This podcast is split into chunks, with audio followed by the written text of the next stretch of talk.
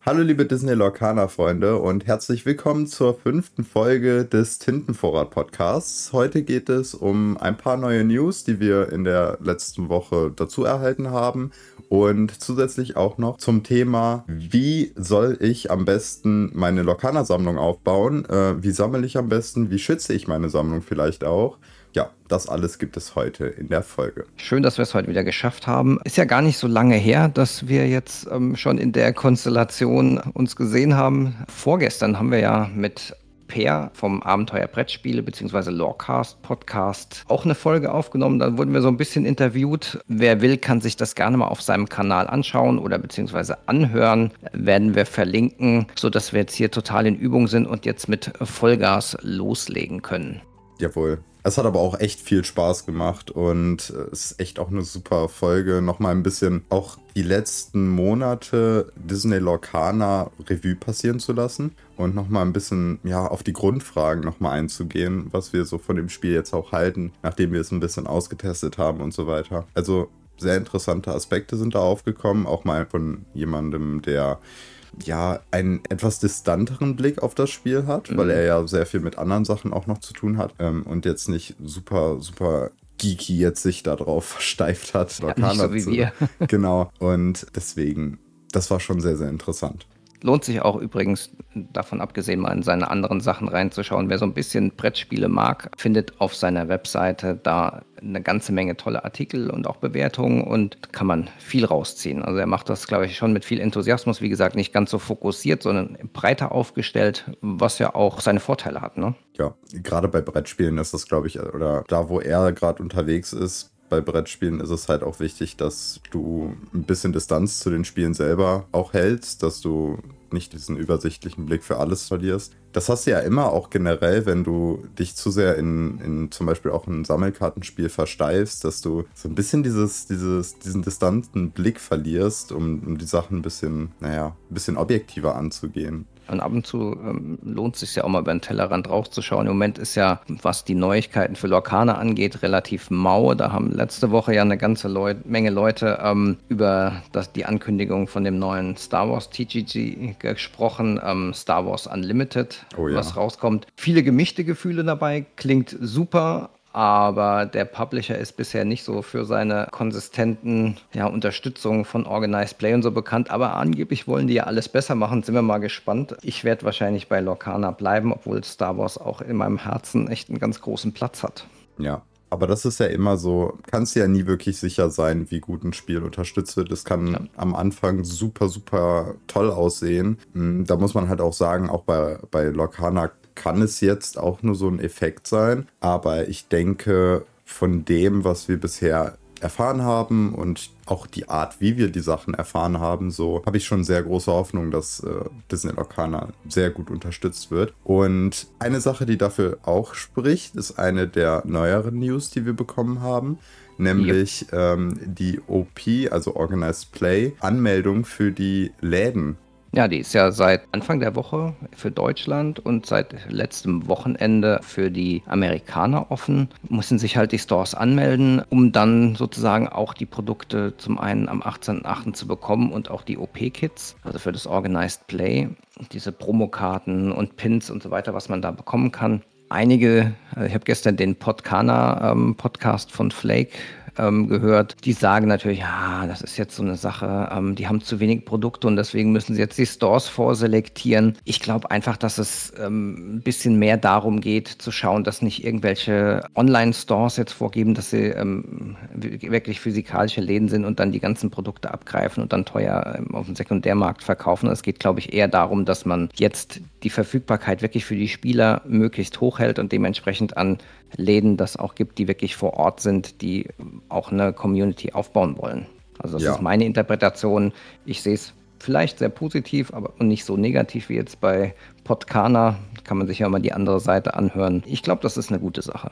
Ja, also sicherlich wird dieser Aspekt auch noch ein bisschen mit reingehen, dass man die Stores ein bisschen selektiert. Deine, dein, deine Aufgabe als, als Unternehmen, wenn du ein Spiel herausbringst, ist ja so viel Publicity dafür zu machen wie möglich und das Spiel in der größten Masse auf den Markt zu bringen, damit wirklich keiner irgendwie schlechte Erfahrungen mit der Beschaffung hat. Und diesen Schritt auch zurückzugehen und einfach zu sagen, hey, wir geben es jetzt nicht an alle oder an irgendwen und Hauptsache das Spiel ist auf dem Markt, sondern wir versuchen wirklich auch so ein bisschen ein System aufzubauen, dass die Stores da ihre Kundschaft aufbauen können, ihre Mitspieler, die dann auch regelmäßig kommen, finde ich doch schon ein bisschen besser. Also selbst wenn es am Anfang vielleicht irgendwie die ein oder andere Kürzung an Produkten gibt, ist halt so. Ich glaube, es wird nicht so schlimm, wie die Leute sich ausmalen. Aber ich denke, klar, das Spiel ist halt gehypt. Disney ist gehypt. Das Spiel hat ein sehr großes Publikum jetzt schon und das wird sich gut verkaufen. Ich denke auch, dass da die ein oder andere Product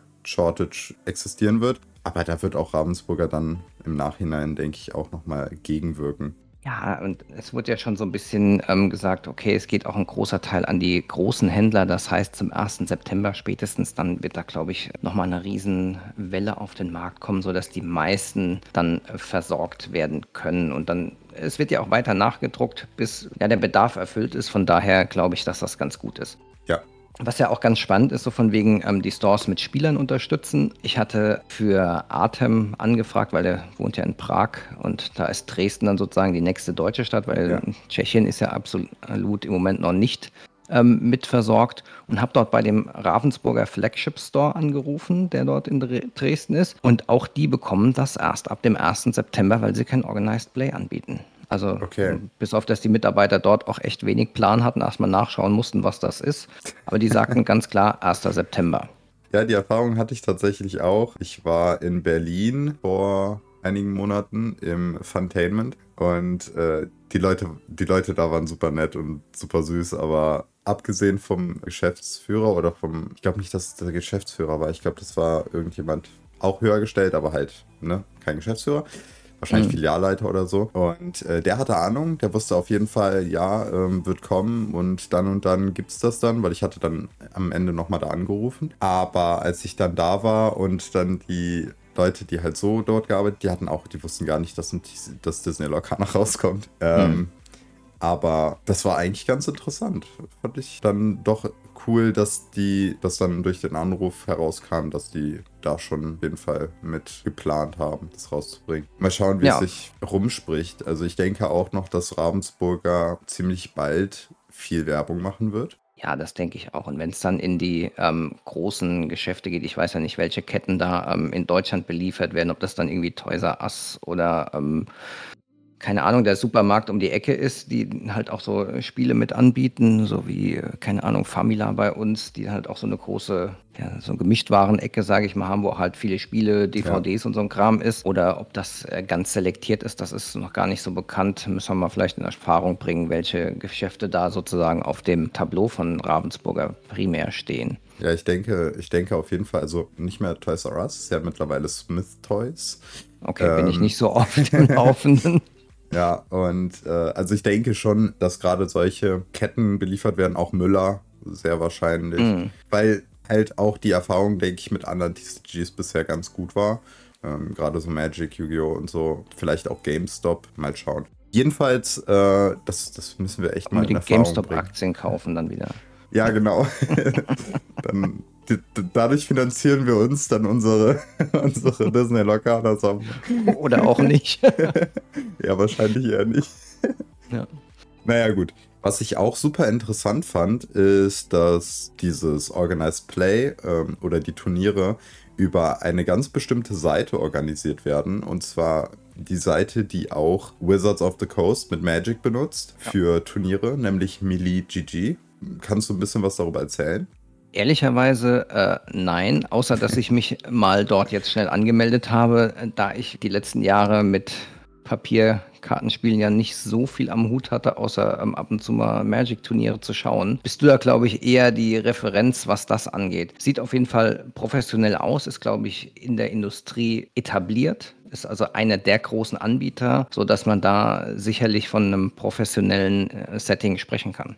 Ja, also ich kann da auch nicht viel zu sagen. Ich habe Magic nie wirklich kompetitiv gespielt. Äh, nur mal so ein bisschen casual zu Hause, ein paar Commander-Spiele mit äh, einem Kollegen. Aber wenn Wizards of the Coast darüber ihre Turniere, die ja eigentlich sehr gut immer laufen und, und sehr bekannt sind, ausrichtet, ist es, glaube ich, eine sehr gute Wahl für Ravensburger, das da auch zu ja, machen. Ja ist halt kein Neuling, sondern ein etabliertes ja. Ding, ja, äh, läuft stabil und hat schon ein paar Jahre auf dem Buckel. Also von daher genau. könnt ihr mal ähm, in die Kommentare schreiben, was ihr da für Erfahrungen gemacht habt und uns ein bisschen noch erleuchten, wo wir hier anscheinend jetzt so ein bisschen blank sind, was da das Wissen angeht. Wir können genau. halt auch nicht alles wissen. Ne? Das waren die einen News und sonst gab es von dem ähm, Lokana Twitter eigentlich nur noch was Zweites. Gab ein paar, ja, ich will es gar nicht Karten-Reveals nennen, sondern Karten-Teaser eher, weil man ja. eigentlich keine Karte im Kompletten gesehen hat, aber man kann sich so ein bisschen zusammenbasteln, was die dann am Schluss machen. Also es gab diesen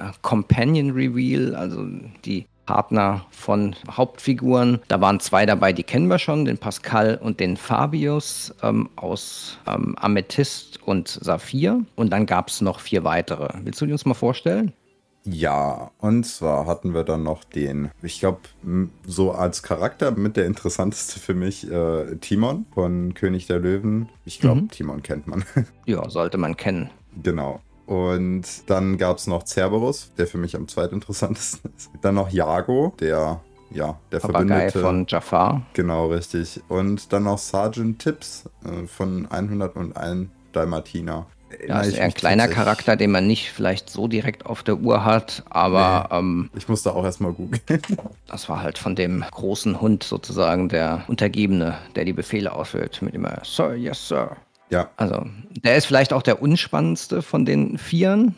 Das ist ein, ein Ink, also eine Tinte kostet der mit einem Swirl, also ist Inkable drumherum. Wir wissen auf jeden Fall die Stärke mit zwei und wahrscheinlich hat er dann auch zwei Willenskraft und einen Lore-Punkt. Das ist nicht so ganz klar, aber das würde so in das Muster reinpassen, dass man in jeder Farbe ein 2-2er mit einem Legendenpunkt hat, so wie halt auch der Fabius. Also das ist relativ safe, würde ich sagen. Man sieht auch, dass der keinen Card-Text hat. Der ist dann Storyborn Ally, ähm, auch wie Fabius. Und ja, das wird schon relativ safe so sein. Es hört sich vielleicht auch gar nicht so stark an, aber es ist endlich mal eine billige Karte in Rot. Was auch ja, genau. Also Rubin gab es ja bisher nur den ähm, Donald und so lässt sich jetzt vielleicht auch schon beim Spieltest, also antesten, ein ähm, bisschen besser rot noch was zusammenbauen mit einer anderen Farbe. Außer ja. vielleicht jetzt mit Dahl oder Amethyst. Ja, Ansonsten haben wir halt noch Timon dazu bekommen, wie gesagt. Äh, der kostet 1 und ist auch Inkable. Die sind übrigens alle Inkable wieder. Alle Verbündeten, die hier gerade ja, veröffentlicht wurden.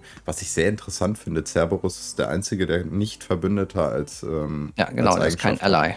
Ja. ja. Jedenfalls, äh, Timon kostet 1, hat den Sword für den Tintenvorrat, hat eine Stärke von 1 und eine Resist äh, Widerstand, äh, nee, Willenskraft. Willenskraft. So, kommt ja immer ganz durcheinander mit den ganzen Begriffen, die es mittlerweile gibt. zwei Willenskraft und ein Lore. Wobei die zwei die Willenskraft, Willenskraft genau. und die Legendenpunkte wissen wir nicht, ne? Genau, richtig. Das ist Spekulation. Das, aber so im Vergleich zu äh, Hey Hey war das. Ja, genau. Er hat halt auch eine Fähigkeit und deswegen gehen wir davon aus, dass er zwei Willenskraft hat und und ein Lore. Könnte natürlich sein, dass der dann drei Willenskraft hat und kein Lore oder sonst irgendwas. Ja, aber ne? bisher hatten die eigentlich alle ein Lore, jetzt außer dem Maleficent mit zwei. Und genau. das würde so ins ähm, Spieldesign reinpassen. Genau, aber die Fähigkeit, die er mit sich bringt, ist, wenn man ihn ausspielt, dann darf man ein, eine Schadensmarke von dem ausgewählten ja. Charakter entfernen ja, also von einem, egal ob der eigene genau. oder ein gegnerischer, man wird ja eher wahrscheinlich eigene nehmen, außer es gibt mal irgendwann Karten, die sagen, man kann nur eine Karte, die keinen Schaden hat, beeinflussen, dann kann das natürlich auch mal ein Play sein, was man auf eine gegnerische Karte macht, aber ansonsten wird man das ja wahrscheinlich auf die eigenen machen. Ja, genau. Ja, den spannendsten und besten Charakter für mich, das ist ja der Jago, also der Papagei von Jafar. Mhm. Der, ich glaube, Loudmouthed Parrot, also der großmäulige Papagei. Und der ist mit drei Kosten relativ teuer, ist ein 1,4er. Das ist auch äh, so noch rauszulesen aus dem, was man aus diesem Post gesehen hat. Den verlinken wir natürlich auch. Und der hat eine Fähigkeit, die Gains Reckless irgendwie beinhaltet. Also der gibt einem wahrscheinlich einem anderen Charakter Reckless, so ähnlich wie bei The Beast is Mine, dieser Aktionskarte in ähm, Smaragd, ist auch eine Smaragdkarte. Und die Hypothese im Moment ist, dass man ihn sozusagen erschöpfen kann und dafür einem Charakter Reckless geben kann. Macht ihn natürlich dann direkt angreifbar, aber wenn man ihn irgendwie mit Bodyguard oder so schützen kann, kann das schon sehr, sehr mächtig sein. Ja. Law-Punkte wissen wir nicht. Wahrscheinlich einer würde so von der Mächtigkeit her noch irgendwie reinpassen. Ja, ja. also ich finde den super spannend. Ist natürlich mit einem Angriff nicht so toll, aber die Fähigkeit ist schon, glaube ich, extrem mächtig, wenn die so sein wird. Ja, nochmal zur Erklärung. Reckless bedeutet, dass die, der Charakter, der das bekommt, im nächsten Zug im Prinzip nicht auf eine Quest gehen kann und also keine Lore oder keine Legenden suchen kann. Und sie muss dann im Prinzip herausfordern, wenn möglich. Also wenn man selber Charaktere hat oder ein anderer Mitspieler, wenn man äh, mehr Spieler spielt. Genau, und dann der letzte, den du ja auch ähm, spannend findest und noch von der Art auf der Karte echt schön ist, ist der Cerberus. Das ist ja der dreiköpfige Höllenhund von Hades ähm, mit einem Fünf-Kosten-Charakter und dann fünf, sechs, also echt ein, ein, dicker Hintern, den der so mit sich bringt. Ja. Legendenpunkte wissen wir nicht. Ein, vielleicht auch keinen. Und wie gesagt, er hat halt nur eine Klassifikation, nämlich Storyborn und wahrscheinlich keinen Card-Text. Wenn er Lore, vielleicht sogar mehr als einen Lore mitbringt, dann könnte es natürlich sein, ähm, dass er irgendwie dann doch einen Cardtext hat, der vielleicht eine negative Fähigkeit mit sich bringt. Das wäre ja mal auch spannend, dass man halt sozusagen mehr für sein, seine Tinte bekommt, aber dafür irgendein, ja, was auch mitnehmen muss, was von so aus der Hölle kommt, was dann vielleicht nicht so angenehm ist. Ich meine, wir kennen das ja schon von Ariel, die nicht singen kann. Das ist ja auch ein ne ja. negativer Effekt. Dafür ist die Karte ja an sich sehr stark. Ich glaube, mit vier Kosten, drei Angriff und vier Verteidigung und zwei Lore. Das ist schon. Ist ja eigentlich eher Durchschnitt. Also ja, da hätte die negative Fähigkeit nicht sein müssen. Ich habe da einen Artikel gerade zusammengestellt, der irgendwann mal rauskommt, wenn ich ein bisschen Zeit habe, ja. wo ich das mal so ein bisschen durchrechne, was man pro Kostenstufe erwarten kann. Und da ist die Ariel eher ein bisschen Trash. Ich weiß, ich weiß. Aber durch das, äh, alleine durch das Spielen habe ich gemerkt, dass die gar nicht so schlecht ist, wie die aussieht. Also ja, sie hat halt vier ähm, Willenskraft. Ähm, das ist schon ja. stark. Und mit den zwei Lore-Punkten ist sie halt auch was, was man äh, runternehmen ja. möchte. Man kann sie halt Plus nicht man einfach darf, so wegnehmen. Man darf die Prinzessin-Eigenschaft nicht vergessen, die auch nochmal ein bisschen genutzt werden kann. Ja, da fehlt allerdings, glaube ich, noch so ein bisschen Unterstützung, aber es ist schon ähm, grenzwertig spielbar, würde ich sagen. Ja. Ja, und um das alles zu toppen, haben wir viele Karten in High-Quality-Variante auf Lorcania geupdatet bekommen. Ja, genau, da haben wir ja so eine kleine ähm, Twitter-Aktion gemacht mit Artem, ähm, Jared, also Citizens of Lorcana und NL und auch dem Lian von den Illumiteers, um das sozusagen ähm, anzukündigen. Dort hat der Artem eine ganze Menge von diesen Arts gefunden und die jetzt auf der Webseite lorcania.com etabliert, sodass man dann nochmal ein bisschen schöner die sehen kann, weil vorher waren das teilweise verwaschene Bilder, die halt irgendwo abfotografiert waren. Und das ist jetzt doch ein bisschen hübscher anzuschauen. Ja. Eigentlich ja schade, dass wir das nicht auch über den offiziellen Kanal bekommen haben. Das fand ich ja auch ganz spannend. Hat hier Citizens of Lorcana gerade mal ausgerechnet, dass nur 20 Prozent der Karten, die wir bisher kennen, also von den paar 80, die wir haben, wurden über den offiziellen Kanal gespoilert. Der Rest kam alles über irgendwelche Messen, wurde abfotografiert. Oder Leaks. Also, ja, oder Leaks. Ähm, also, das fand ich schon irgendwie spannend, dass sie da viel, viel weniger selbst gezeigt haben, als man das so annehmen würde. Sondern lassen uns eher suchen. Die lassen uns die Legenden halt suchen. Hat er die Karten, die in den Trailern oder in den How-to-Play-Videos gezeigt werden, da waren ja auch viele neue Karten, hat er die mit? Ja, die wurden ja erst ähm, über die anderen Sachen geleakt. Ja, aber dennoch kannten wir die Karten vorher nicht. Also die wurden ja nicht geleakt in, in dem Sinne, sondern es wurde ja die Regeln geleakt. Dann hat Disney nachgeschossen mit den, oder, oder Ravensburger nachgelegt mit den How-to-Play-Videos mm. und da kamen die dann ja raus. Also theoretisch. Ich glaube nicht. Ich glaube, es gab ja auch ähm, dann einige Karten, die von der deutschen Presseseite ähm, runterkamen Also die Moana, der Simba, die wurden ja dann, glaube ich, in den Texten auch von der Presseseite, es werden dann wahrscheinlich ein paar mehr sein, aber über mehr als 30, 40 Prozent kommt es dann trotzdem nicht raus. Nee, das ist schon krass. Dann haben wir auch noch diese ganzen anderen Seiten, die auch Karten revealen durften. In, genau, machen es halt mehr über Dritte, so wie The Gamer oder wie die ganzen Seiten hießen. Genau. Ja, und dann kommen wir zu einer Messe, die auch am 2. bis 4. Juni stattfinden wird.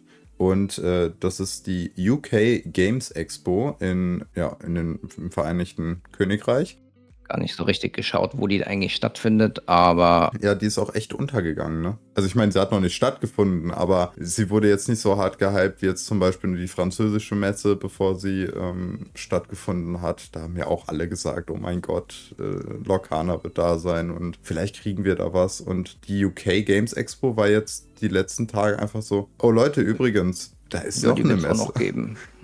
ja.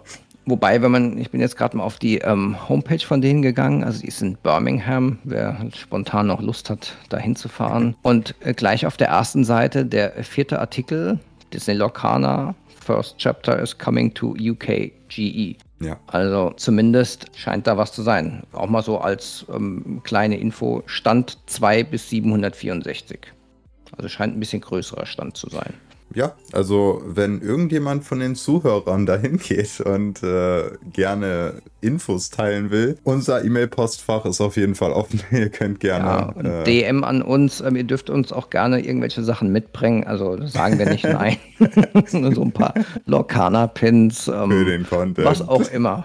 Nein, Quatsch. Also wenn ihr Infos habt oder, äh, oder so, ich glaube, die Community ist sehr froh, wenn ihr sie teilt. Ist dann natürlich für alle nochmal so ein Freunding. Ja, elf Tage habt ihr noch Zeit, also plant mal euren Trip. Lorcana ist da. Ryan ähm, Miller wird auch da sein, das ist bestätigt worden, das haben sie auch auf Twitter veröffentlicht. Also es wird schon wahrscheinlich wieder ein bisschen größeres Ding und ich glaube, Birmingham ja. ist auch ganz okay, kann man sich auch anschauen. Weiß nicht, ich kenne das jetzt nur aus ähm, Gangs of Birmingham, die Serie da auf ja, Netflix. Doch. Birmingham ist, glaube ich, schon ganz Peaky cool. Peaky Blinders, so war das. Ja. So hieß die. Also, fahrt hin, gebt uns die Informationen, bitte.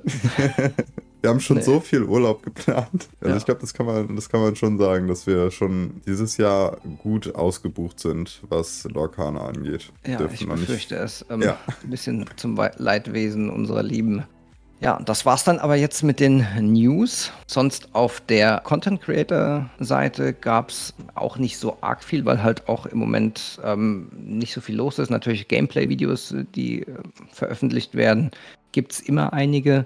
Ja. Dann fand ich, gab's einen netten Twitter-Post-Thread sozusagen. Also es war über 10, 12 Posts, ähm, hat Lorcana Cast, also der nicht Lorecast der deutsche, sondern dieser englische Podcast, die ja in der letzten Zeit sehr, sehr aktiv auf Twitter sind, echt guten Content machen, Decklisten promoten, ähm, auch enger mit Lorcania anscheinend zusammenarbeiten, weil da auch sehr viel Cross-Posting ist. Ja.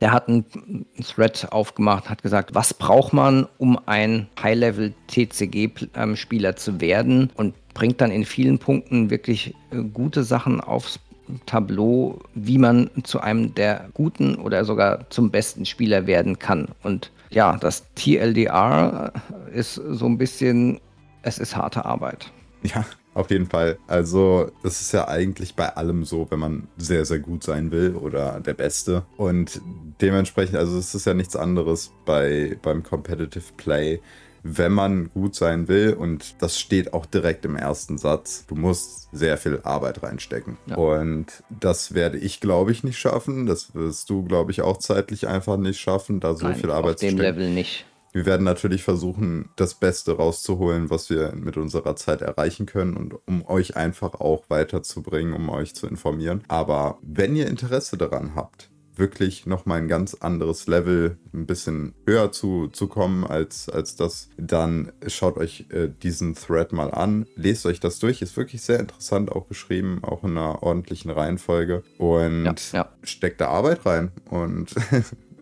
Also vielleicht um die wichtigsten Punkte ähm, zusammenzufassen. Talent bringt ein bisschen was, aber Wie gesagt, Arbeit ist das meiste. Man schafft das meistens nicht alleine. Man braucht ein Team oder ähm, zumindest Freunde, mit denen man Spiele testen kann und muss dann wirklich die Matchups bis zum Erbrechen teilweise üben. Und dementsprechend braucht man halt auch eine Frustrationstoleranz. Und es wird immer wieder Momente geben, wo man mehr verliert als gewinnt. Und das gehört mit dazu. Und das soll einem eher dazu ermuntern, zu lernen, dass man besser wird, als dann frustriert aufzugeben. Und das ist, glaube ich, mit der schwierigste Punkt, dass wenn man so an sein Könnenslevel erstmal rankommt, dann weiterzukommen. Das ist halt ja so wie immer Pareto-Prinzip.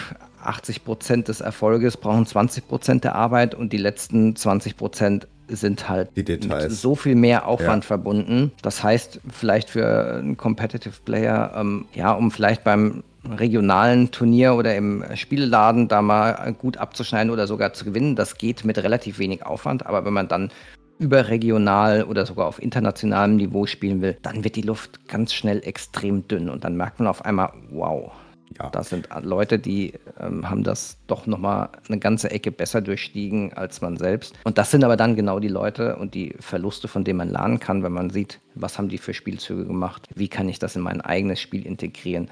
Da kommt man dann richtig voran. Also nicht spielen, um zu gewinnen, sondern spielen, um zu lernen. Ja, man muss sich das auch so vorstellen, wenn man im Local Game Store spielt. Das kenne ich auch noch von Flash Blood. Da kennt man nach den ersten zwei Events kennt man die Decks der anderen. Du weißt, was die spielen. Vielleicht reden die auch noch darüber, was die als nächstes spielen werden. Du kannst dich darauf vorbereiten ähm, und dann im Prinzip darauf antworten mit einem umgebauteren Deck oder sonst irgendwas und kannst da halt auch natürlich dann das ein oder andere gewinnen. Aber Nationals oder vielleicht Worlds, da wird alles dabei sein. Also da werden Leute sein, die sich so viele Gedanken gemacht haben, die spielen das Deck, was das andere Deck ausschließt, was das andere Deck ausschließt, was das andere Deck ausschließt. Also da wird alles Mögliche dabei sein und da ist es halt natürlich auch von Vorteil, wenn man die Arbeit reingesteckt hat, wirklich auch weiß, was welches Deck macht, was welche Karte macht und ähm, alleine auch für den Spielfluss.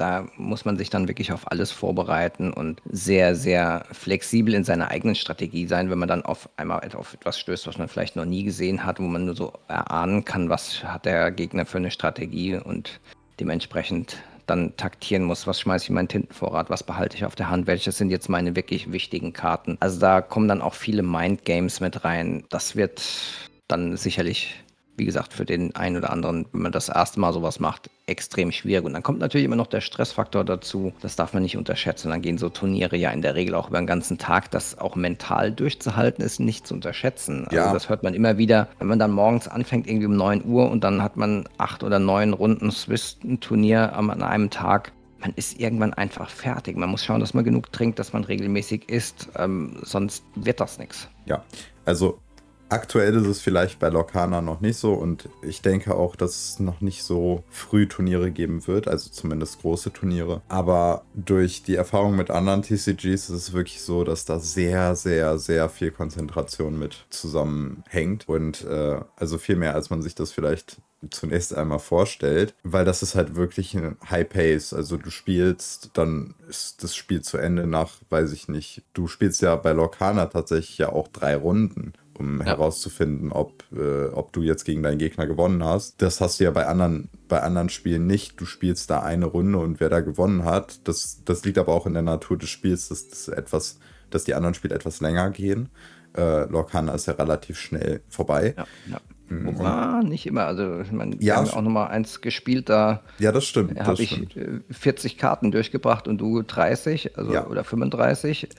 Ähm, das also, geht schon, wenn man ein bisschen reaktive Karten auch im Deck hat. Also war schon erstaunt. Ja, aber selbst oder, oder gerade dann äh, kann man sich das ja mal ausrechnen, wenn man dann, weiß ich nicht, eine halbe Stunde pro Spiel oder sage ich jetzt mal 15 Minuten pro Spiel, aber so eine halbe Stunde bei jedem dritten Spiel unterwegs ist, dass man da eine Stunde pro Gegner einplanen muss, wo man wirklich high concentrated ist, wenn das Spiel dann mal etwas komplexer wird. Und dann musst du das Ganze in, einer, in einem Swiss-System gegen, weiß ich nicht, zehn Spieler machen.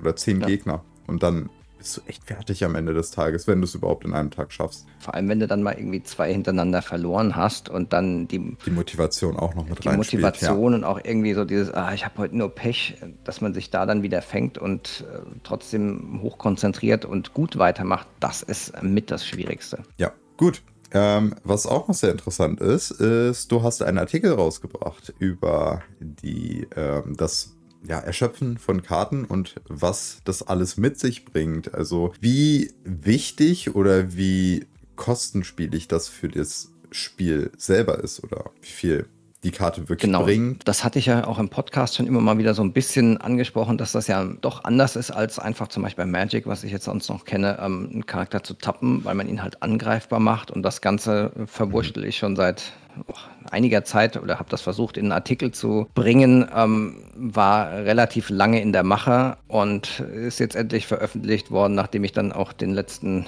Paragraphen noch ähm, fertig geschrieben hatte. War eigentlich schon viel, viel länger geplant und sollte rauskommen. Wir hatten ein bisschen Probleme mit dem Editor, weil er die Bilder nicht übernommen hat. Mhm. Deswegen ist das eigentlich schon die Idee anderthalb Monate alt, aber jetzt erst rausgekommen.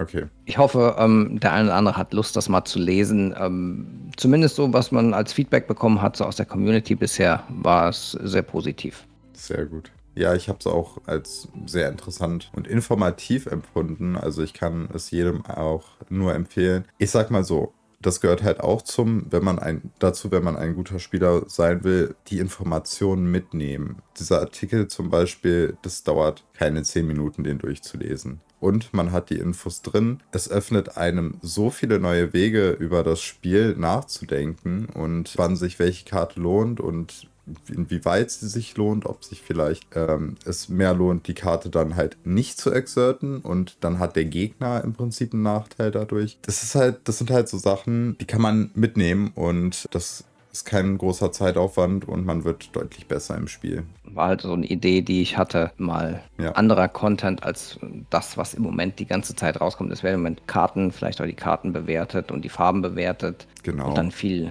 ähm, Testspiele und sonst gibt es im Moment relativ wenig und ich hoffe, das ist mal eine ganz willkommene Abwechslung. Ähm, das sind noch auch schon eine Zeit lang in Arbeit noch ein, zwei andere Sachen, die jetzt so nach und nach sicherlich rauskommen. Das liegt so ein bisschen an der knappen Zeit, die im Moment da ist, aufgrund anderer Sachen so im wirklichen Leben. Ja. Aber da kommt äh, noch einiges, was ein bisschen anderer Content ist als das, was man sonst bekommt. Ja, ich muss auch sagen, ich bin nicht auf diesen Gameplay Zug mit aufgestiegen für alle, die vielleicht meinen YouTube-Kanal verfolgen. Das liegt einfach daran, dass ich mir noch nicht ganz sicher bin, wie Ravensburger bzw. Disney, wie gut die das finden. Und wir wollen ja natürlich in Zukunft auch ein bisschen mehr mit denen zusammen machen. Mit Ravensburger sind wir ja schon ziemlich gut im Kontakt und dementsprechend lasse ich das für das Erste, sobald das Spiel rauskommt oder wir, weiß ich nicht, die Möglichkeit haben, das Spiel mit echten Karten zu spielen oder spielen zu dürfen, dann wird auch sicherlich Gameplay auf meinem Kanal rauskommen. Also nur falls halt sich Leute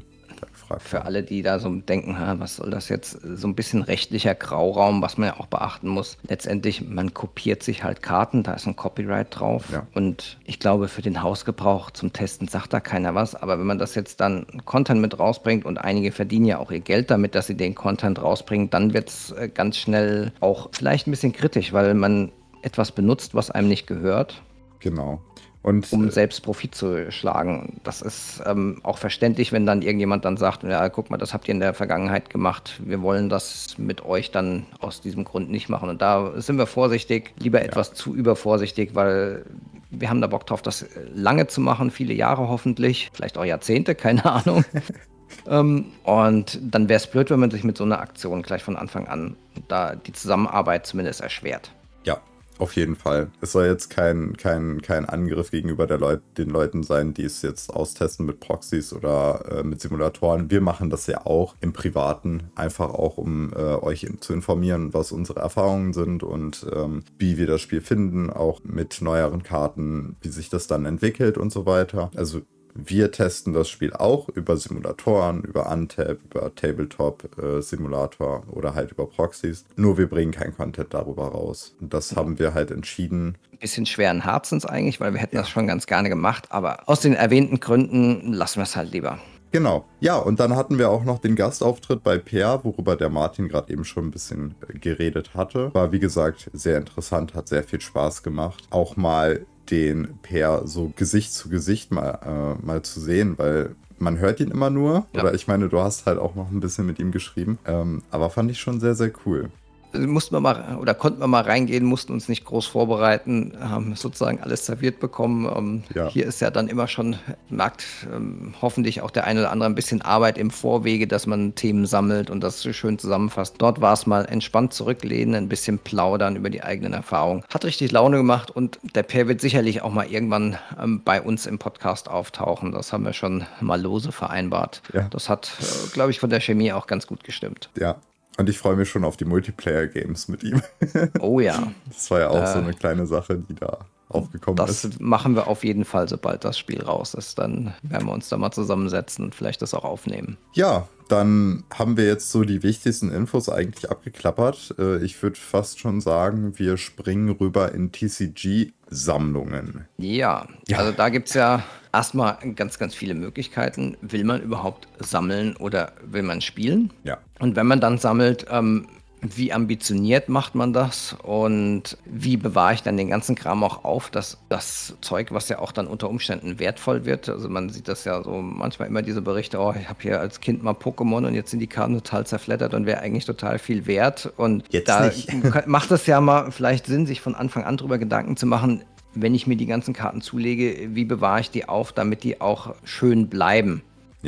Wie hast du das in der Vergangenheit gemacht? Du hast ja Flash and Blood gespielt und, glaube ich, ein paar andere. Ich Wie hast schon, du das aufbewahrt? Ich, ich sag mal so, ich habe ich hab schon sehr viele Arten ausprobiert, die Sachen aufzu, aufzubewahren und ich habe sehr viel Geld reingesteckt. Ähm, deswegen hoffe ich, dass wir mit dieser Folge euch ein bisschen, naja, ein bisschen leiten können, dass ihr nicht die gleichen Fehler macht. Ähm, wobei ich denke, dass das oftmals einfach so ein so ein Ding ist, dass man sich irgendwann zu viel Zubehör holt. Aber bei Flash and Blood war das schon ein bisschen gemäßigter. Also ich habe im Prinzip ein Playset von jeder Karte eingesleeved in einer Inner Sleeve. Mhm. Da erklären wir gleich auch nochmal äh, etwas genauer, was das ist. Ähm, und dann habe ich mir so einen großen Ordner geholt. Da kann man sich eigentlich an den normalen Ordnern bedienen, die es so im, im Fachhandel gibt. Die haben dann so zwei Ringe und da packt man halt diese Seiten rein. Da gibt es so einzelne Seiten, die man sich holen kann. Und ich habe mir aber von in diesem Fall Ultimate Guard und da will ich jetzt auch noch mal kurz vorher sagen, diese Folge ist auch zu in keiner Weise gesponsert. Also alle Marken, die wir hier nennen, nennen wir aus eigener Überzeugung mit ja. der jeweiligen Bewertung, die dann damit kommt. Genau. Und von Ultimate Guard hatte ich dann so einen, so einen weißen dicken Ordner, bin auch eigentlich sehr zufrieden damit. Äh, der hat dann nämlich äh, nicht nur diese zwei Metallschienen, wo du die Seiten reinpackst. Da sind die Seiten doch sehr lose drin und wenn da Karten drin sind, da knickt das so leicht ab. Das kann dann die Karte doch trotzdem beschädigen, obwohl sie ja, selbst, also selbst wenn sie in der Folie drin ist. Deswegen habe ich mir von Ultimate Guard diesen, diesen Ordner geholt und der hat halt im Prinzip vier Ringe. Das heißt, die Seite ist dann deutlich besser befestigt. Ja, die liegt da stabiler in dem Ordner drin, kann nicht zur Seite sich wegdrehen. Das sieht genau. man dann, wenn dann mehrere Karten vor allem da drin sind, kriegt das ja doch ein gewisses Gewicht. Genau. Und ja, in diesen Ordner habe ich im Prinzip 40 Seiten reingeschmissen und äh, habe mit jedem Ordner drei verschiedene Sets gesammelt. Das war für mich aktuell oder, oder zu dem Zeitpunkt die sinnvollste Variante, weil ich dann immer meine Karten ja schön übersichtlich hatte. Also ich konnte mhm. jede Karte nachschauen, ohne sie in irgendeiner Deckbox zu haben, wo ich sie erstmal aussuchen muss. Und es war das kostengünstigste Modell in der Variante halt einen Ordner zu haben. Das habe ich halt für sechs Sets gemacht. Da habe ich mir noch einen zweiten Ordner davon geholt, habe wieder 40 Seiten reingepackt, habe dann nochmal die Karten dann von den drei Sets reingepackt. Bei Lorcana wird es ein bisschen schwieriger, weil die Playsets nicht drei Karten sind, sondern ähm, vier und wir direkt über 200 Karten in einem Set haben. Da habe ich mal ausgerechnet, da brauche ich einen Ordner für ein Set, wenn ich jede Karte als äh, Playset sammle. Das ist schon ganz ordentlich. Die andere Alternative wäre, dass man Deckboxen benutzt. Also es gibt so lange, große Boxen, wo man dann die Karten einzeln reinpacken kann und dann vielleicht sich so einen Ordner zu holen, wo man jede Karte einmal reinpackt, dass man die Übersicht hat, welche Karte habe ich, welche nicht und den Rest der Karten halt im Prinzip in diese Deckbox. Da hat man dieses Problem dann nicht mehr. Dann kann man sich auch so einen kleinen Ordner holen äh, für 200 also Kleine haben meistens 160, die mit vier pro Seite. Genau, du hast da 20 also Seiten drin in den meisten Fällen. Da hast du 18 Seiten, hast du dann. Ähm, glaube ich, 360 Karten genau. oder sowas. Dann hättest du sogar noch im Prinzip Platz für ein paar Foils. Genau, richtig. Also, das ist dann natürlich auch eine Variante. Kennst du noch andere irgendwie Karten zu sammeln? Oder also, erstmal auf diese ähm, Ordnergeschichte nochmal ganz kurz drauf zu kommen, gibt es einen wichtigen Punkt, worauf man darauf achten sollte, ist, dass dieser, diese Ringe nicht einfach so ein U sind, sondern so wie ein D aussehen. Genau. Sonst schlackert das auch mehr, ist dann immer so ein bisschen schräg, liegen dann die Seiten aufeinander. Und wobei man bei diesen Ringordnern unheimlich aufpassen muss, ist, ähm, wenn man die Seiten umblättert, dass man nicht zu viele auf einmal nimmt, weil dann können die auf dem Ring aufsetzen und dann die Karten beschädigen. Ja. Deswegen bin ich prinzipiell eher ein Freund von den festen Ordnern, die halt die Seiten fix drin haben und die man am besten dann mit einem Reißverschluss außenrum zumachen kann, weil da ist dann die Gefahr, dass man beim Umblättern die Karten einklemmt, geringer. Also ja, ja jeder kennt das, sucht in der Hektik irgendwas raus, dann kann das echt passieren. Wenn es dann halt die ähm, teuren Karten trifft, dann kann man sich, glaube ich, schon richtig ärgern. Ja. Ich bin mir auch noch nicht sicher, ob ich das in Ordnern oder in Boxen machen werde, weil ich glaube, das kann dann relativ schnell echt ausarten vom Platz. Deswegen ist die Idee, eine Karte, ähm, sozusagen so ein Playset von je einer Karte, also nicht ein Vierer-Playset, ähm, in einen Ordner zu packen, damit man weiß, was man hat und dann vielleicht noch irgendwie auf dieses Plastik was draufkleben oder ein Strichchen nebendran machen, dass man da 1, 2, 3, 4 hat. Ja, genau. Ähm, und dann alles andere in so einer Box, weil so eine Box lässt sich halt einfach ähm, platzmäßig viel besser unterbringen. Oder was wir ja jetzt bei Lorcana haben, was sehr, sehr cool ist. Ähm, und da können wir wieder auf lorcania.com verweisen äh, auf die Seite. Wir haben da nämlich einen ähm, ja, Collection-Tracker. Äh, wenn man sich da ja anmeldet, ja. dann kann man da angeben, was für Karten man von welchem Set hat. So kann man das natürlich auch machen. Man Genau. Packt seine Sammlung komplett in Lorcania rein, weiß dann immer, was man hat und die ganzen Karten kannst du dann in Boxen packen. Ja, und dann hat man ja den Deckbilder ähm, braucht das auch nicht immer alles raus, sondern stellt sich erstmal online das Deck zusammen. Da wird ja auch noch gut dran gearbeitet. Ich könnte mir auch vorstellen, dass dann die Option kommt, dass man sagen kann, okay, ich habe die und die Karten zur Verfügung, mach meinen Deckbilder bitte so, dass ich nur die sehe, die ich auch habe. Genau. Und dann ist das auch in Boxen aufzubewahren eine ganz gute Variante. Dann würde ich aber in die Boxen, würde ich zumindest auf jeden Fall die Karten in ein sogenanntes Sleeve tun, also in eine Schutzhülle. Da ist dann wieder die nächste Entscheidung, was für eine Schutzhülle nehme ich denn? Es gibt da wirklich von günstig bis teuer und ist dann auch so ein bisschen ja, einmal finanzielle, aber auch Geschmacksentscheidung. Ich bin ja dann eher der Typ, der sagt dann, wenn dann richtig und heißt, ich würde dann eine innere Hülle drüber machen und die innere Hülle dann verkehrt rum in eine äußere Hülle stecken, damit das wirklich gesichert ist, auch nicht Wasser äh, gut eindringen kann etc. Ja. Aber man kann halt auch mit sogenannten Penny Sleeves anfangen. Da kostet wirklich so ein, eine Hülle einen Cent, vielleicht auch zwei. Also die sind super billig, kriegt man irgendwie für 100 Stück für ein, zwei Euro. Ja. Und auch damit sind die Karten schon gut geschützt. Ich würde da jetzt vielleicht keine 50 Euro Karte, falls es sowas dann mal gibt, da reintun. Aber ich sag mal, für den normalen Hausgebrauch, wenn man jetzt nicht auf Turniere geht und viel spielt, reicht das vielleicht schon. Und wenn man es dann ein bisschen besser macht, dann nimmt man halt eine qualitativ hochwertigere Hülle und dann ist man, glaube ich, auch schon ganz gut ähm, geschützt. Klar kann dann noch Staub reinkommen und auch ein bisschen Feuchtigkeit, aber für den Otto-Normalverbraucher wird das wahrscheinlich reichen und der wird nicht dann sagen, komm, ich mache jetzt gleich doppelt gesleeved oder sogar noch, es gibt auch so Inner Sleeves, die dann schon in sich doppelt sind, die man so einschlagen kann. Also da gibt es genau. wirklich für alle Preisvarianten Auswahl. Also ich glaube, mit einem normalen guten Kartenhülle oder Double Sleeving, da ist man für die meisten Sachen geschützt. Aber wenn man halt in die Boxen tut, sollte man eine Hülle drum machen, sonst kriegen die doch mal schnell irgendwie an den Ecken ein paar Macken. Und das wäre dann schade, wenn das teure Karten Klar, den Balk, also die Commons und Uncommons, die man dann irgendwann x-mal hat, kann man auch, glaube ich, einfach so in eine Box schmeißen. Oder man sagt, komm, man nimmt die mit in seinen Laden und verteilt das an Spieler, die neu sind. Ja. Ist dann wahrscheinlich noch die bessere Variante, weil dann braucht man zu Hause nicht den ganzen Kram aufheben. Das werde ich auch so machen. Also die Karten, das habe ich auch bei Flash und Blood so gemacht. Die Karten, die man nicht mehr braucht, weil man eh schon ein Playset davon hat, die gibt man halt einfach dann dem Laden. Ich meine, das, was man da rausholen würde, wenn man die zum Beispiel auf Card Market verkaufen würde, vielleicht so für 100, 200 äh, Karten kriegst du dann, weiß ich nicht, 4 Euro. Ja, das da hast du nichts lohnt von. sich in der Regel nicht. Der Aufwand um, alleine, das da einzugeben. Ja, Genau. Oder du kannst die Sachen tatsächlich als Bulk verkaufen, aber am Ende ist es halt so eine Sache. Du willst ja auch den Laden unterstützen. Und das wäre das wär auf jeden Fall eine Möglichkeit. Das ist jetzt nichts, was man machen muss, aber. Zu den Sleeves ähm, habe ich auch gerade letzte Woche noch ein, ein super YouTube-Video gesehen. Und da gibt es auch einen auf der Webseite doublesleeved.co.uk so ein Guide, welche Sleeves passen wo rein, wie passen die zusammen. Wenn da einer mal wirklich sich das Optimum aussuchen möchte, da ist ein super Überblick. Wenn wir mhm. verlinken, das macht die Sache deutlich einfacher. Oder ähm, ihr geht mal auf den Discord und fragt einfach mal ein paar Leute, was die für Erfahrungen gemacht haben. Man wird wahrscheinlich ähm, Antwort bekommen, ja, nimmt Dragon Shield. Das sind so im Moment mit die besten. Wobei ja. andere Firmen, so Game Genic, haben auch ganz gut nachgeholt. Also da gibt es mittlerweile auch gute Alternativen. Ja, also was äh, die Marken so angeht, äh, ich würde sagen, wir können da ja mal ein bisschen, bisschen unsere Erfahrungen mit reinbringen. Was Ordner angeht, benutze ich zum Beispiel Ultimate Guard, da bin ich sehr zufrieden mit. Ähm, aber ich glaube auch, wie du gesagt hast, Game Genic hat sehr gut nachgeholt. Ja. Ähm, ich benutze die Dragon Shields, die sind super, keine Probleme mit. Ja, ich glaube, am Schluss geben die sich gar nicht so nee. viel. Also, was ich halt früher, wo ich halt früher Erfahrung mit hatte, war Ultra Pro. Ich will die Marke nicht schlecht reden, aber die Ordner waren damals zumindest, als ich sie benutzt habe, nicht so gut.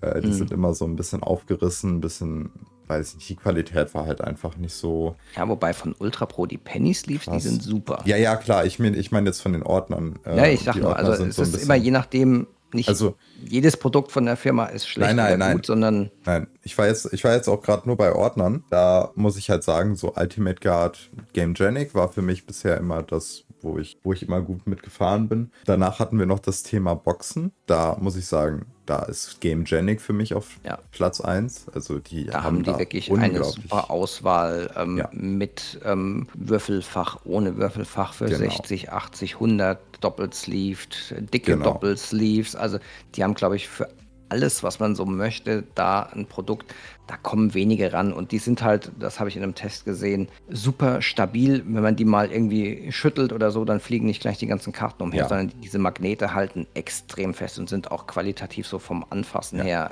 echt gut. Also das wird wahrscheinlich auch äh, meine Wahl werden. Genau.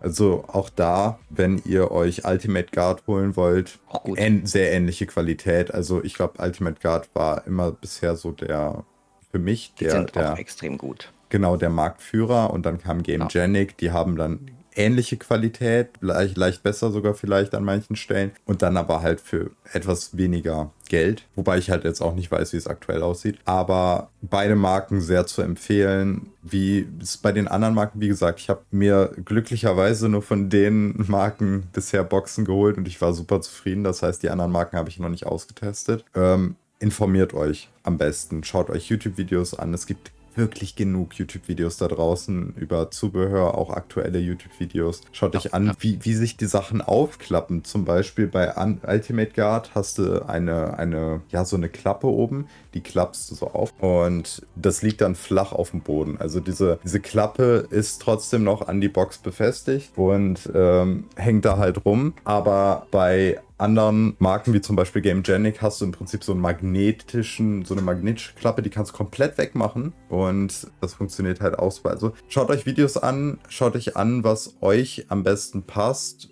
womit ihr am besten klarkommt und dann sollte das eigentlich in Ordnung sein. Ja, und geht in den Spieleladen um die Ecke genau. oder in, bei euch vor Ort, wenn er auch nicht um die Ecke ist und fasst die Dinger mal an. Also das ist ja auch immer so eine haptische Geschichte. Was brauche ich? Wie viel Qualität möchte ich? Was bin ich bereit dafür zu zahlen? Dass man da einen guten Weg findet. Dann vielleicht dann auch mal ein Produkt in die Hand bekommt, was man so gar nicht auf dem Schirm hatte, was vielleicht aber auch eine super Option ist. Also das macht Sinn, in euren lokalen Laden zu gehen und dann auch vielleicht dort das zu kaufen. Vielleicht auch, wenn es ein Euro teurer ist als bei Amazon, aber den zu unterstützen, weil ihr wollt da ja auch hingehen zum Spielen. Ja, eben. Das wäre, denke ich, auch wichtig. Und ja, was Sleeves angeht, boah, da tun sich die Sachen nicht so viel. Also Dragon Shield ist für mich auch aktuell der Leader. Ist halt aber auch das teurere oder die teurere Variante. Ähm, haben wir immer 100 Sleeves in einem ja. in einem Pack in allen möglichen Farben. Da könnt ihr euch dumm und dämlich ja sogar kaufen. welche mit hinten Motiven drauf. Man kann das, glaube ich, sogar selbst gestalten, wenn genau. man wollen würde. Das geht, das habe ich auch schon gemacht. Äh, funktioniert echt super, auch die Qualität. Man hat dann so einen weißen Rand, der aber auch schön geschmückt ist.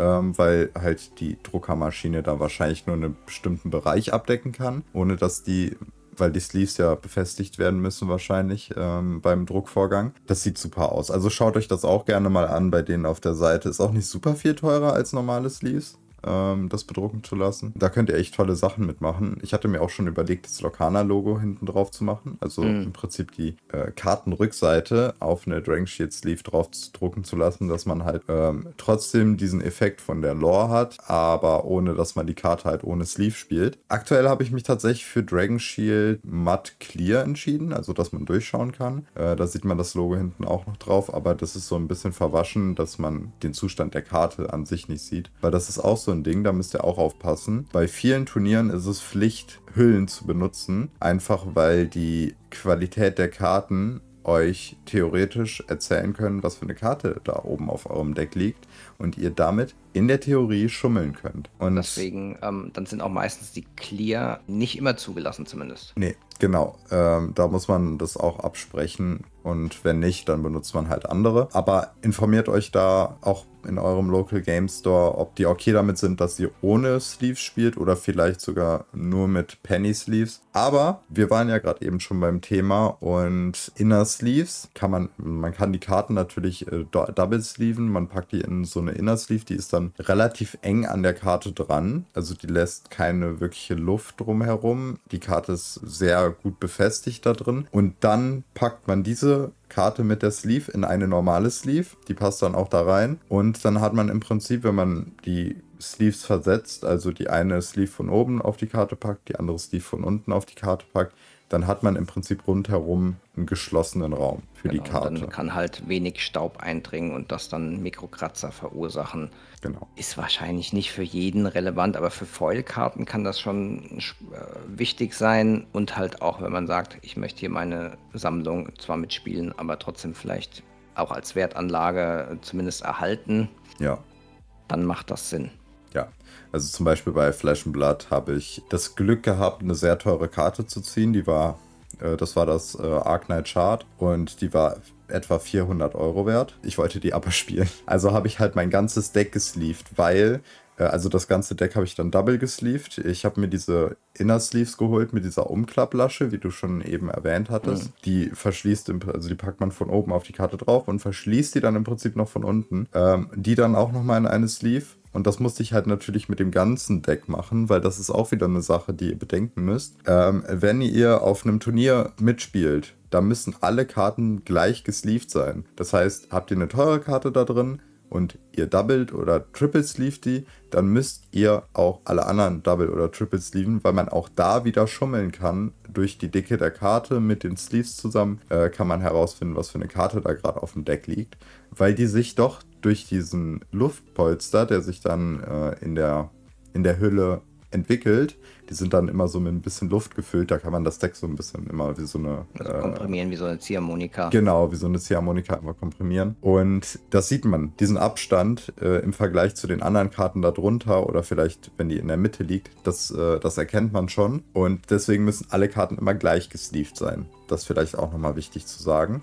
Genau, also falls ihr vorhabt, teure Karten zu spielen, Double sleeved sie. Weil das Ding ist, wenn ihr mit den Karten spielt oder das Deck halt benutzt, dann sammelt sich in den Sleeves selber sehr schnell Staub, was die Foil zerkratzen kann oder die Karte selber zerkratzen kann. Und was auch noch ein Problem ist, die Sleeves selber zerkratzen, wenn ihr viel spielt. Sie zerkratzen, sie werden fettig, alleine durch den Schweiß und so weiter. Und wenn ihr dann die Karte in eine andere Sleeve reinpackt und sie ist ohne irgendeine Inner Sleeve drum, dann kann dieses Umpacken in eine andere Sleeve die Karte auch schon beschädigen. Und da müsst ihr halt echt aufpassen. Für mich ist die beste Variante, also das werde ich mit Lorcana machen. Ich werde jede Karte inner sleeven, werde die Sachen so storen, vielleicht noch in Penny Sleeves oder so. Und die Karten, die ich brauche, packe ich dann in meine Regular normalen Sleeves und spiele damit. Und dann sind die anderen auch noch weiter geschützt, selbst wenn da sich da Staub bildet. Ja, Das klingt nach einer guten und äh, ja, kostensinnvollen Variante. Das sind eigentlich ähm, erstmal so die wichtigsten Punkte, wie man so eine Sammlung dann aufbaut. Dann ist natürlich immer die Frage, ähm, wie sortiere ich das Ganze? Sortiere ich das nach Sets, sortiere ich das nach Farben, nach wie sortiere ich es vielleicht innerhalb der Farbe, nach Kosten oder nach ja, Attributen, also wie jetzt Charaktere, dann Gegenstände und Aktionen. Da kann man sich auch, glaube ich, echt dran verkünsteln. Es muss halt ja so passen, dass es für denjenigen Zweck, glaube ich, passt. Soll heißen, wenn jetzt jemand ein Sammler ist, der wird natürlich das eher dann so ordnen, dass er weiß, ah, das sind meine teuren Karten und das andere sind eher die, sage ich mal, Commons, Uncommons, die nicht viel wert sind, die vielleicht gar nicht auch in einen Ordner packen, sondern irgendwie an die Seite. Und ähm, ein Spieler wird es eher so machen, dass er also sein Deck halt gut bauen kann. Das ist dann wahrscheinlich nach Farben sortiert und dann auch mehrere Sets mit der gleichen Farbe zusammenwerfen, damit man alle Sachen hat, die man auswählen kann und dann auch unterteilen nach Gegenständen, Aktionen und Charakteren, weil man da ja auch für den Deckbau ja, gut unterscheiden muss. Ja. Oder wie würdest du das machen? Also nochmal einmal kurz zu dem Thema Spieler sein und seine Sammlung so zu aufzubauen, dass man halt nur damit spielt oder kompetitiv damit spielt. Es ist tatsächlich so, dass die kompetitiven Spieler oder viele kompetitiven Spieler sich ein Deck holen, genau diese Karten kaufen, die sie brauchen für dieses Deck und dieses Deck dann am Ende der Saison, sage ich jetzt mal, oder wenn ein neues Set rauskommt oder so, verkaufen um sich dann das neue Deck zu finanzieren. Also es gibt natürlich auch die Möglichkeit, nicht jede Karte zu sammeln. Muss man auch gar nicht. Ist auch vielleicht die vernünftigere Variante. äh, ja. Aber weil die Möglichkeit besteht ja, es per Drittanbieter auf Card Market zu holen. Natürlich ist es in dem Fall besser, wenn man sich, ähm, wenn man sich die Produkte holt, weil man dann auch damit das Spiel unterstützt. Ich will nur sagen, wir wollen hier niemanden in eine Schublade zwängen. Ihr braucht unbedingt jede Karte. Wenn euer Budget vielleicht nicht so hoch ist oder ihr auch einfach aus eurer Überzeugung heraus nicht so viel ausgeben wollt und einfach nur das Spiel genießen wollt, da gibt es auch die Möglichkeit, die Karten einzeln zu holen. Und dann gibt ihr deutlich weniger Aussätze wenn ihr da jetzt ja, irgendwie eine große Sammlung schon, aufbaut. Ja. Ähm, aber wie würde ich es sammeln? Ich finde das immer total geil, wenn ein Sammelkartenspiel rauskommt und die Entwickler sich schon direkt Gedanken darüber gemacht haben, dass das Set in sich selber super sortiert ist. Das heißt, ich werde persönlich Lokana nach Setnummer sortieren, weil wir da die Sachen auf jeden Fall in Tinten ja unterteilt haben. Also jede Tinte hat dann im Prinzip einen Bereich, der Setnummern ähm, und ist nicht quer verteilt. Äh, mal eine blaue, mal eine gelbe, mal eine grüne. Also das ist für mich am sinnvollsten. Ich werde danach versuchen, weil ich ja meinen Ordner haben werde mit meiner, mit, mit meinen Karten dann jeweils einmal und so, werde ich versuchen, jede Karte erstmal in normal zu sammeln und wenn ich dann Foils bekomme, dann tausche ich die normalen gegen die Foils aus. Ne? Also, dass ich dann im Prinzip, weiß ich nicht, dann irgendwann zwei Foils kleine Maleficent habe und dann noch zwei Foils Kammen, weil ich da noch nicht die Möglichkeit hatte, die zu sammeln. Ja, so werde ich das machen. Also, ich werde mir da keine super großen Gedanken machen. Teure Karten werden dann mit da drin sein und wenn es irgendeine Karte gibt, die ich nicht spielen will, weil sie in der Variante zu teuer ist, vielleicht in Zukunft als Alternate Art oder eine Karte, die als Foil unglaublich viel wert ist, aber als Common so spielbar ist, werde ich die viermal in Kammen haben, damit auch spielen und die teure Vollvariante werde ich dann zur Seite legen. Ja. Also ich werde es sicherlich nicht nach Setnummern ähm, sortieren, weil das ist alphabetisch und das macht für mich zum Deckbauen wenig Sinn, außer ich sage, ich gehe voll elektronisch und mache das sowieso alles erstmal am Rechner, was durchaus sein kann. Dann ist es so vom Sammleraspekt natürlich schön. Ich glaube, ich würde es aber trotzdem eher nach Kosten und ähm, nach Kategorien auch noch unterscheiden, also in die drei Kategorien. Ja. Das ist zum mal durchblättern, was habe ich für Optionen. Ich finde das doch immer noch im physischen ein bisschen schöner als am Computer, dass man einfach sagen kann, ah, was habe ich da aber das ist Geschmackssache.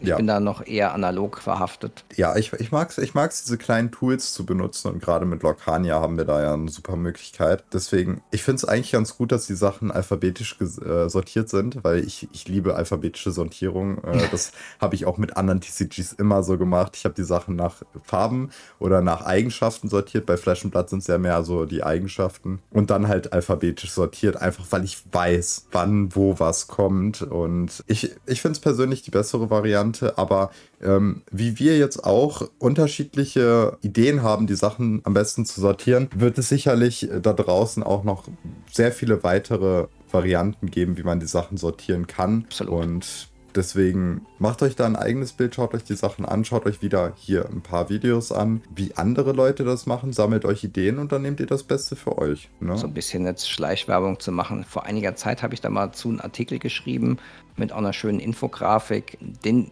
werde ich auch verlinken. Schaut euch den mal an. Da habe ich versucht, all das, was ich mir so angelesen habe, über die verschiedenen Systeme ein bisschen zusammenzufassen, in so ein paar Kategorien reinzubringen. Und das ist vielleicht als Einstieg, bevor man dann ganz dediziert noch nach ähm, Sachen sucht, gar nicht so schlecht, weil ich denke, da habe ich die wichtigsten Aspekte mit reingebracht. Wenn ich doch was vergessen habe, ähm, dann sagt es mir bitte, dann würde ich das auch noch erweitern. Aber so was ich gehört habe, ist das echt eine gute Zusammenfassung. Weil ich sowas bisher noch nicht gesehen hatte, habe ich das halt aus Eigeninteresse zusammengestellt und dachte dann, komm, das ist doch was, was man der Allgemeinheit mal zugänglich machen sollte. Und das ein bisschen grafisch hübsch aufgearbeitet, sodass man da in einer relativ kurzen Zeit sich das reinziehen kann. Und das war auch auf jeden Fall ein sehr, sehr cooler Artikel, auch von den Grafiken her, wie du schon meintest, sah alles sehr, sehr professionell aus. Ich glaube, ich hatte dich sogar gefragt, ob du das mit äh, PowerPoint da gemacht hattest. Ähm, ja, tatsächlich habe ich das gemacht, weil meine Skills jetzt, was Grafikdesign angehen, sind halt auch beschränkt. Ja, aber, aber es funktioniert ganz gut. Also deine PowerPoint-Skills gleichen das ziemlich gut aus. Also das fand ich schon sehr, sehr anschaulich, was du da gecraftet hast. Danke.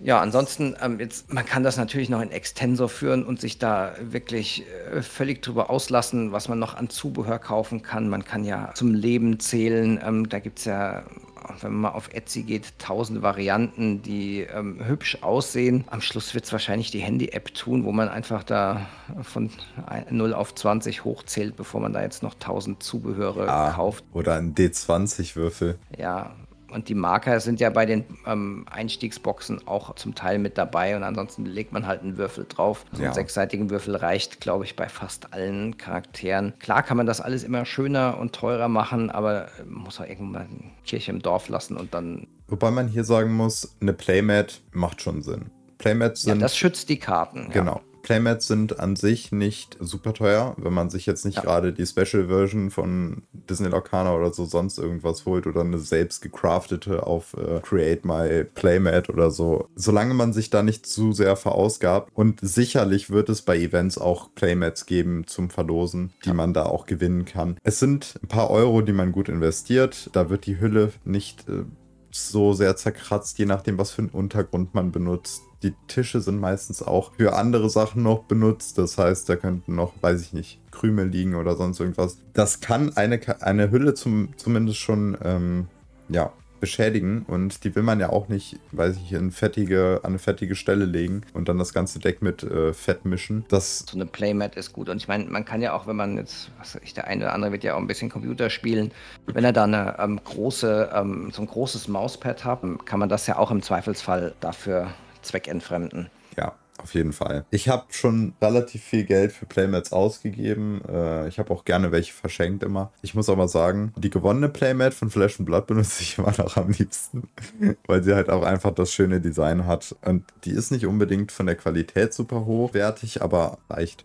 Wirklich, ja. egal was ihr da benutzt, ob es ein Mauspad ist, was euch unglaublich gut gefällt oder irgendwas, was ihr gerade zu Hause rumliegen habt. Selbst so eine Paper Playmat, so eine Papier Playmat, kann das schon richten, dass die Karten nicht so sehr kaputt gehen. Und solange es darauf reicht, äh, oder solange es reicht, dass man darauf die Karten platzieren kann, alle Karten, nicht nur den Ablagestapel und, den, und das Deck, sondern alle Karten, dann reicht das auch vollkommen aus. Ja, wie gesagt, es schützt die Karten und das ist dann am Schluss das A und O und halt auch die Hüllen. Wenn man jetzt mal sage ich mal, man investiert in eine gute Hülle Dragon Shield, dann bezahlt man da pro Hülle irgendwie 7, 8 Cent. Das ist ja dann auch ein Wert, den man jetzt nicht leichtfertig dann kaputt machen möchte. Nee, auf jeden Fall. Also so eine, so eine Packung kostet dann mittlerweile auch schon etwas teurer. Ich glaube 12 bis 13 Euro. 100 Leaves. Bei mir im Store tatsächlich 10 Euro, was ich sehr cool finde.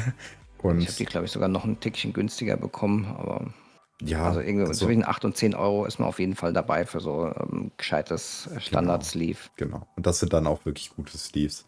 Ähm, die sind vom Mischgefühl halt auch sehr gut. Die sind von den Abständen, wenn man die Sleeves aneinander in einem Deck anreiht, dann ist die Oberfläche an der Seite extrem glatt. Ähm, da hat man keine Sleeve, die auf einmal irgendwo größer ist oder so. Das sind halt auch alles Sachen, da muss man aufpassen, dass man sich nicht die billigsten holt, weil im Endeffekt, wenn man dann mit, äh, bei Turnieren mitmachen möchte, dann kann das zu Problemen führen, weil die halt qualitativ einfach hervorstehen. Dadurch kann man auch wieder cheaten. Da muss man halt sich überlegen, dann mal die 10 Euro zu investieren und dann gerade wenn man so bei Turnieren mitmacht. Überlegt euch, wie ihr äh, am besten diese, eure Sammlung aufbauen wollt. Das waren jetzt so zwei Aspekte, die wir euch hier präsentiert haben. Wie wir es machen würden. Wie gesagt, es gibt da sicherlich ganz andere Herangehensweisen. Und was Zubehör angeht, ich denke, ich werde in naher Zukunft auch nochmal ein Video dazu machen und vielleicht ein paar Produkte vorstellen. Auch mal ein paar Produkte vielleicht zu strapazieren. Mal gucken, wie äh, widerstandsfähig so eine, so eine Sleeve ist. Ähm, vielleicht mal in Wasser reinwerfen mit einer Karte, nicht unbedingt Disney Lacana, sondern irgendeine billige Karte. Und dann schauen wir uns mal an,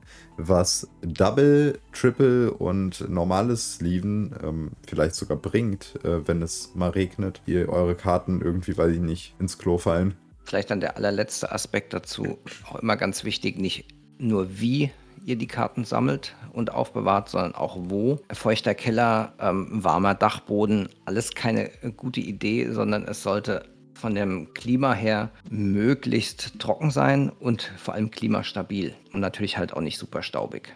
Ja. Das ist nochmal ganz, ganz wichtig, dass man dann nicht irgendwie Orte hat, wo es irgendwie nachts eiskalt ist, am Tag über Bullen heiß, weil dann verformen sich die Karten, insbesondere die Foils. Wenn da noch Feuchtigkeit dazu kommt, dann hat man äh, relativ schnell wenig Spaß an der ganzen Geschichte. Ja, weil das Ding ist, Pappe ist an sich nicht so anfällig, äh, außer was Feuchtigkeit angeht. Aber auf Holz ist eine Folie drauf und äh, Plastik ist natürlich Wärme und, äh, und, und Kälte mäßig sehr angreifbar äh, und vergrößert und verkleinert sich bei gegebenen Umständen. Und, und halt zieht, anders als die Pappe. Genau, und zieht die Pappe mit, weil sie da drauf klebt.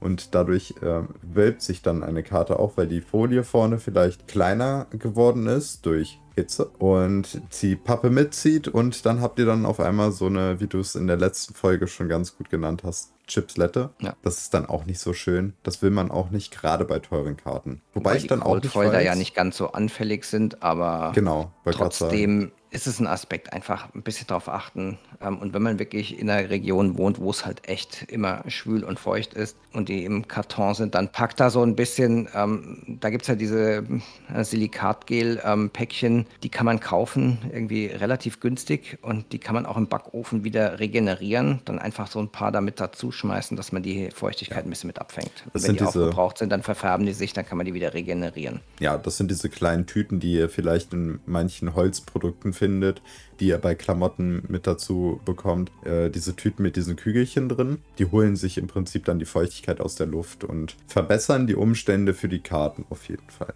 Gut, damit denke ich mal, haben wir es für heute. Wie immer hoffen wir, dass es euch gefallen hat, dass das für euch interessant ist. Wenn dem so ist, freuen wir uns natürlich über Lob. Mehr freuen wir uns eigentlich auch über Anregungen, auch konstruktive Kritik. Klar, wenn ihr uns ähm, auf den verschiedenen Hörplattformen bewertet, sind wir auch sehr, sehr dankbar. Das hilft dann anderen, das zu finden. Ähm, bitte lasst auch bei Peer vielleicht das ein oder andere Like ähm, da oder ein Abo. Das freut ihn sicherlich auch und macht die Community einfach nur besser, wenn wir da mehr Gesicht bekommen, sozusagen auf den Hörplattformen.